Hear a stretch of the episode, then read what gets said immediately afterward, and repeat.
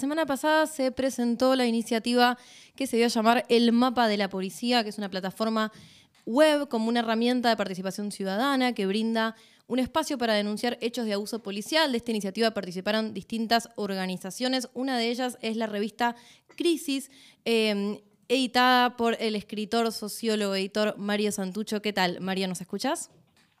Hola, sí, ¿qué tal? ¿Cómo andan? Buenas, ¿cómo estás? Bueno, muchas gracias por conversar con nosotros un ratito. Queríamos preguntarte justamente si, si querés primero darnos eh, un primer panorama de en qué consiste esta iniciativa. Bueno, es una, como decías bien, una plataforma digital eh, que se puede acceder muy fácilmente en, este, esta dirección, que es mapadelapolicía.com, eh, y que básicamente ofrece una manera de, yo diría, ejercer algo así como un control ciudadano sobre la fuerza de seguridad porteña. Eh, por un lado tiene un mapa eh, concreto, uno entra y lo primero que ve es un mapa de la ciudad de Buenos Aires dividido por comunas.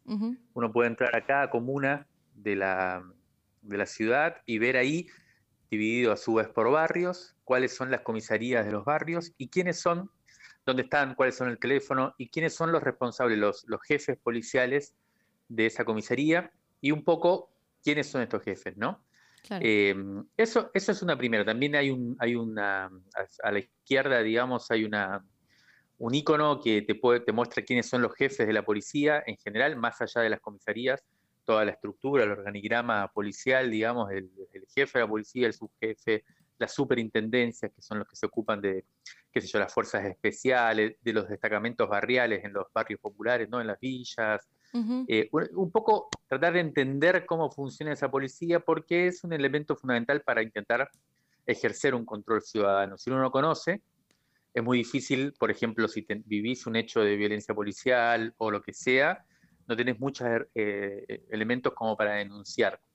Y esto es algo que nosotros detectamos y por eso nos pensamos en hacer la, herramienta digital, que es que el gobierno de la ciudad mantiene eh, con bastante opacidad esta información que es importante para cualquier ciudadano o ciudadana, digamos, de la ciudad. Ese es un, elemento. El segundo elemento es un formulario, muy fácil también de llenar, para denunciar hechos de violencia policial.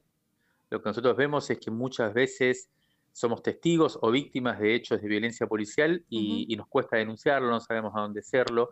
Los lugares en general donde, donde se pueden hacer no son muy confiables, hablo de las fiscalías, por ejemplo, en general la justicia de la ciudad también es, es una justicia muy, muy vinculada al poder político, entonces es difícil pensar que por ahí no pueda tramitar. Entonces, nuestra idea sería eh, construir una manera eh, de no naturalizar esos hechos de violencia policial y, poder visibilizarlos. Lo que nosotros ofrecemos básicamente es eh, la, oportunidad de eh, visibilizarlos.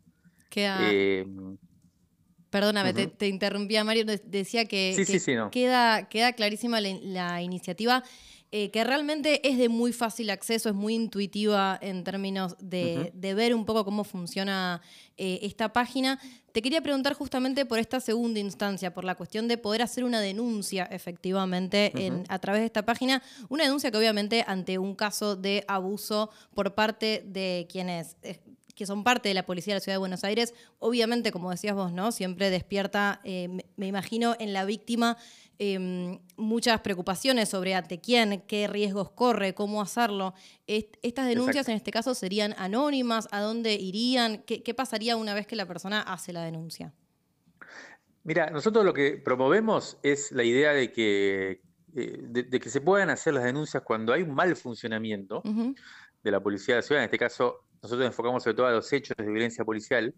Eh, nosotros lo que eh, promovemos y proponemos es que eh, haya una denuncia pública, que se tome la palabra y que se ejerza eh, los derechos de, la, ciudadanía y que esto no puede suceder y por lo tanto hay que, hay que denunciarlo y hay que ponerlo en la palestra, digamos. Por lo tanto, no es que nosotros estimulamos la denuncia anónima, para nada, al contrario.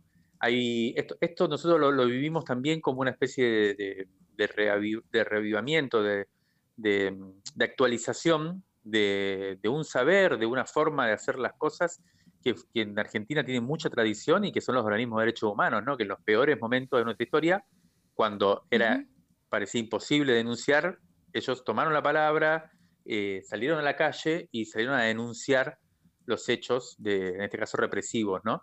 Eso es lo que nosotros estimulamos. Ahora, sabemos también que hay, hay circunstancias, situaciones en las cuales quizás poner la cara y poner el nombre y, civilizarlo de una manera totalmente así a la luz del día, digamos, puede generar más problemas todavía eh, esa denuncia. En, ese, en esos casos, eh, nosotros sí damos la, posibilidad de que sea anónima.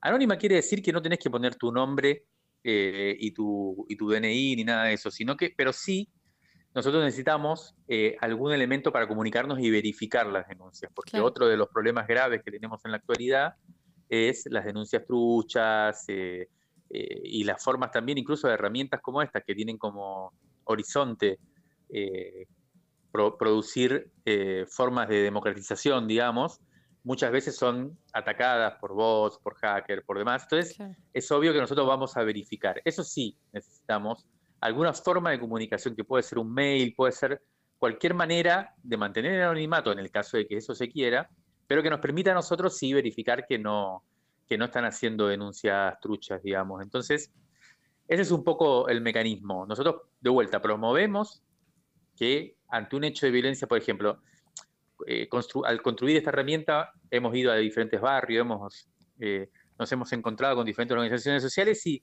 un ejemplo muy concreto es que en la de Villa 31 hay una asamblea feminista que hace asambleas periódicamente y cada vez que hace una asamblea viene un policía, pone una cámara de video y se pone a grabar la asamblea. Bueno, esto es algo que está totalmente naturalizado y la verdad que no debería ser así.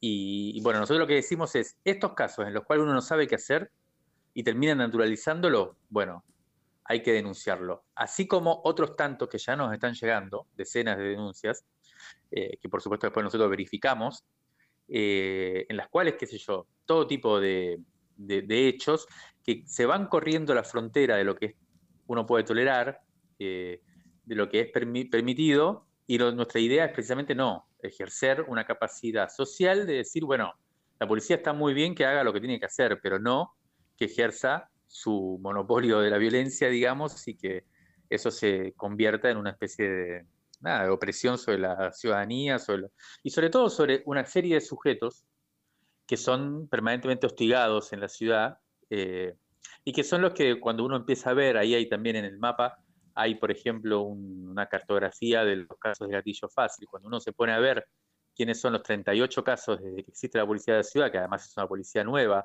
hecha, tiene cinco años de existencia, y ya tiene 38 casos de gatillo fácil, o sea, de asesinato de personas eh, de manera totalmente sin ningún tipo de, motivo, digamos.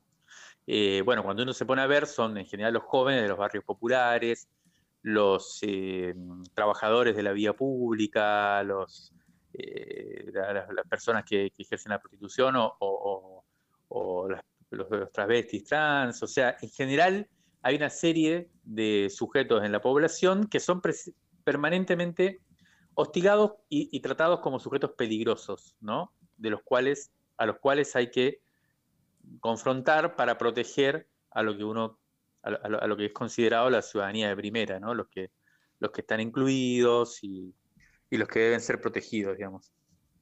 Mario, por acá Gabriel te saluda.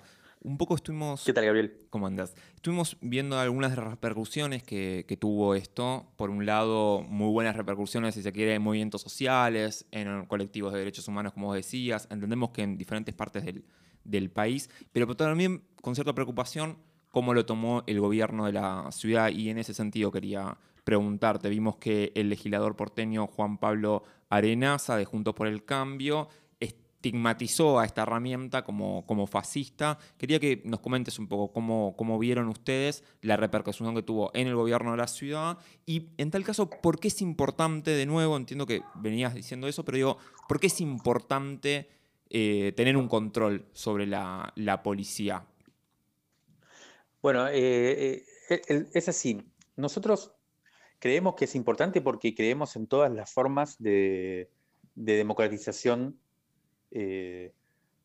o las formas en las cuales la democracia se puede volver sustantiva, ¿no? Puede ser ejercida por los ciudadanos y las ciudadanas de manera lo más directa y lo más activa posible, ¿no? La idea de que la democracia es simplemente votar cada cuatro años y que después las instituciones funcionen eh, por sí solas como una especie de poder eh, que no puede ser fiscalizado, que no puede ser controlado, me parece que es una idea de la democracia muy restringida, ¿no? Es una idea de que efectivamente el poder lo tienen los, que ejercen eh, el gobierno de las instituciones, ya sea el poder político, ya sea el poder policial, el poder judicial, y no el, soberano, que es, que es la población, que es el, pueblo, digamos. Entonces, de por sí, me parece que em, todo lo que sea herramientas que tiendan a empoderar, si se quiere, a darle fuerza a la población, a la ciudadanía, me parece que debe ser saludada, en primer lugar.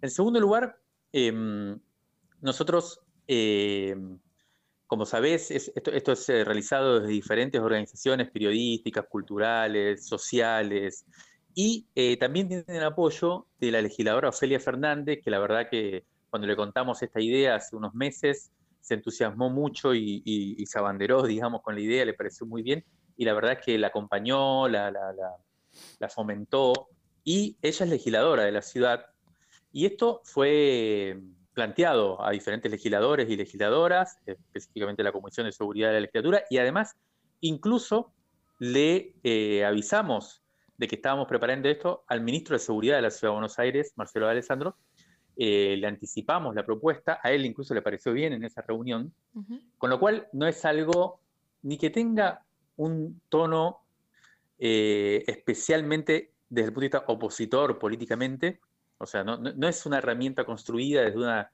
desde una bandería política, digamos, para, para, como parte de una pelea política por, por la superestructura, digamos, sino que efectivamente es un, un intento de eh, e-, ejercer este, esta posibilidad de una democracia que venga de abajo hacia arriba, digamos, ¿no?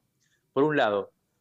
Y lo que nosotros vimos eh, a partir de la salida y de la repercusión que tuvo, como bien decís, salió por todos lados, en las redes tuvo mucha circulación, como te digo, ya llegaron bastantes denuncias.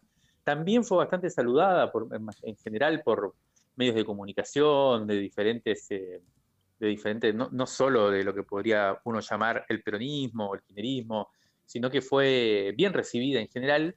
Frente a esto, a mí me da la sensación de que se generó una, discusión al interior del oficialismo de la ciudad, eh, en la cual este legislador que decís, Arenaza, que es dependiente, o sea, su, jefa política es Patricia Bullrich, y también otra, otra eh, no sé si legisladora o política, que, es... Eh, Arieto, Florencia Arieto, salieron ellos dos, que también Florencia Arieto forma parte de, si uno puede llamar la escudería de Patricia Bullrich, al interior del oficialismo, salieron con mucha fuerza a decir esto que vos decís, que entre paréntesis, eh, eh, cuando lo tuvo que defender personalmente ahí en la legislatura, admitió que había sido un exceso el de tildarnos de fascista, o sea, ahora el que quiere democratizar eh, en cierto modo la sociedad es tildado de fascista. Estos son, bueno, lo que sabemos, ¿no? Estrategias eh, de descalificación muy, muy berretas, muy, la verdad, lamentables. Pero este, este legislador y Florencia Arieto salieron a decir que nosotros lo que estábamos haciendo era defender a los delincuentes. Este es el argumento. Cuando uno quiere ejercer un control sobre un poder del Estado, y inmediatamente es catalogado como eh, que viene a defender a los delincuentes. La pregunta es qué, va a hacer el gobierno de la ciudad frente a esto. Hoy ya hubo una declaración preocupante por parte del ministro de Seguridad, al cual nosotros le avisamos que esta herramienta estaba por salir y que en esa reunión lo vio con buenos ojos. Salió a decir también eh, en una entrevista periodística por otro tema, eh, bueno, también a, hablar en términos ofensivos de esto. Pero me, parece que hay una discusión ahí al interior del oficialismo por ver si prima el discurso ideológico más reaccionario ¿no? y derechista, como parecería ser que, está poniendo en juego todo un sector de la propia coalición, y también por afuera de la coalición en los sectores libertarios, que, rápidamente, eh, bueno, nada, como que tensan la discusión pública hacia ese lugar eh, antidemocrático por excelencia.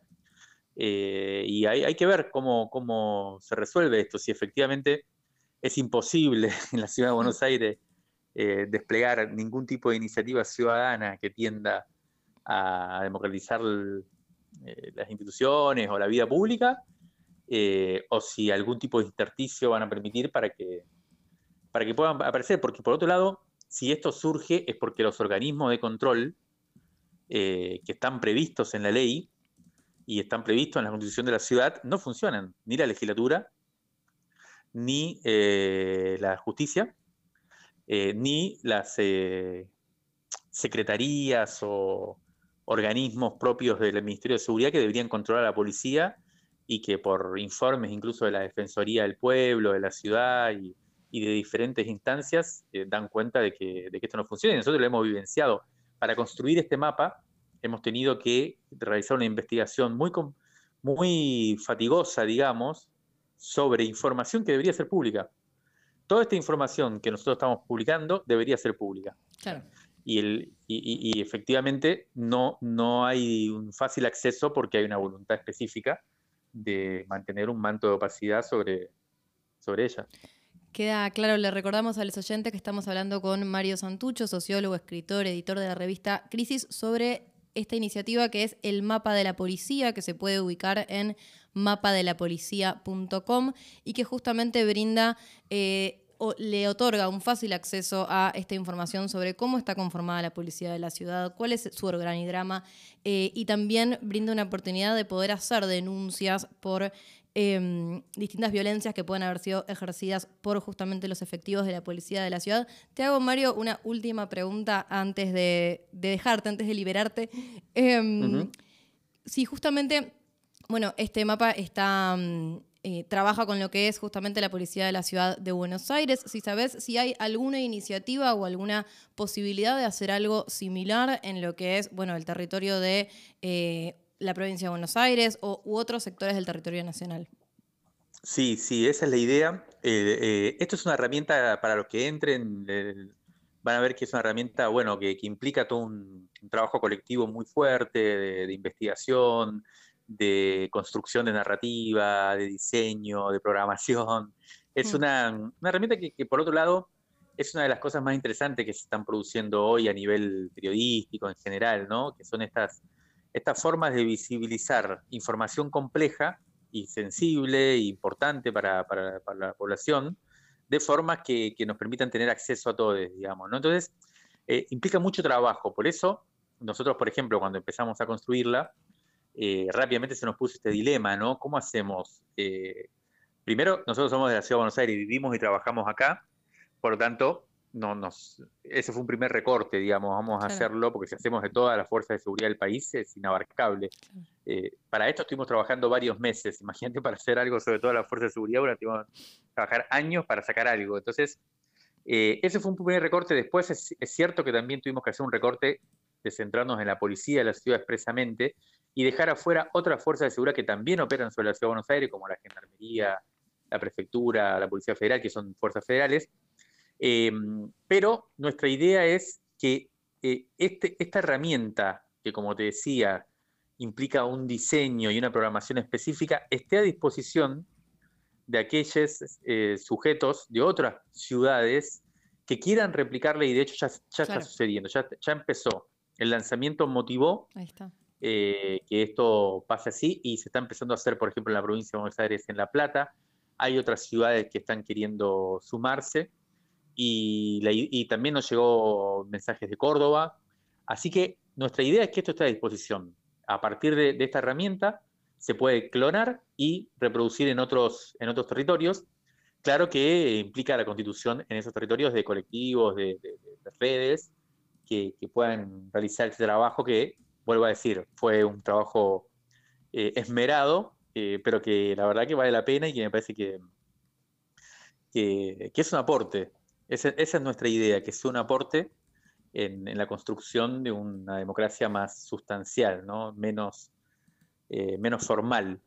Y bueno, la herramienta está a disposición y también está a disposición sumarse, ya, sea replicándola, ya sea difundiéndola, recomendándola, ya sea ejerciendo el, el, derecho de hacer denuncias, como también está abierta a organizaciones que quieran sumarse a, este, a esta iniciativa. Queda clarísimo. Eh, Mario, te agradecemos muchísimo la conversación. Estábamos hablando con Mario Santucho de la revista Crisis sobre el mapa de la policía. Gracias, Mario. Gracias a ustedes.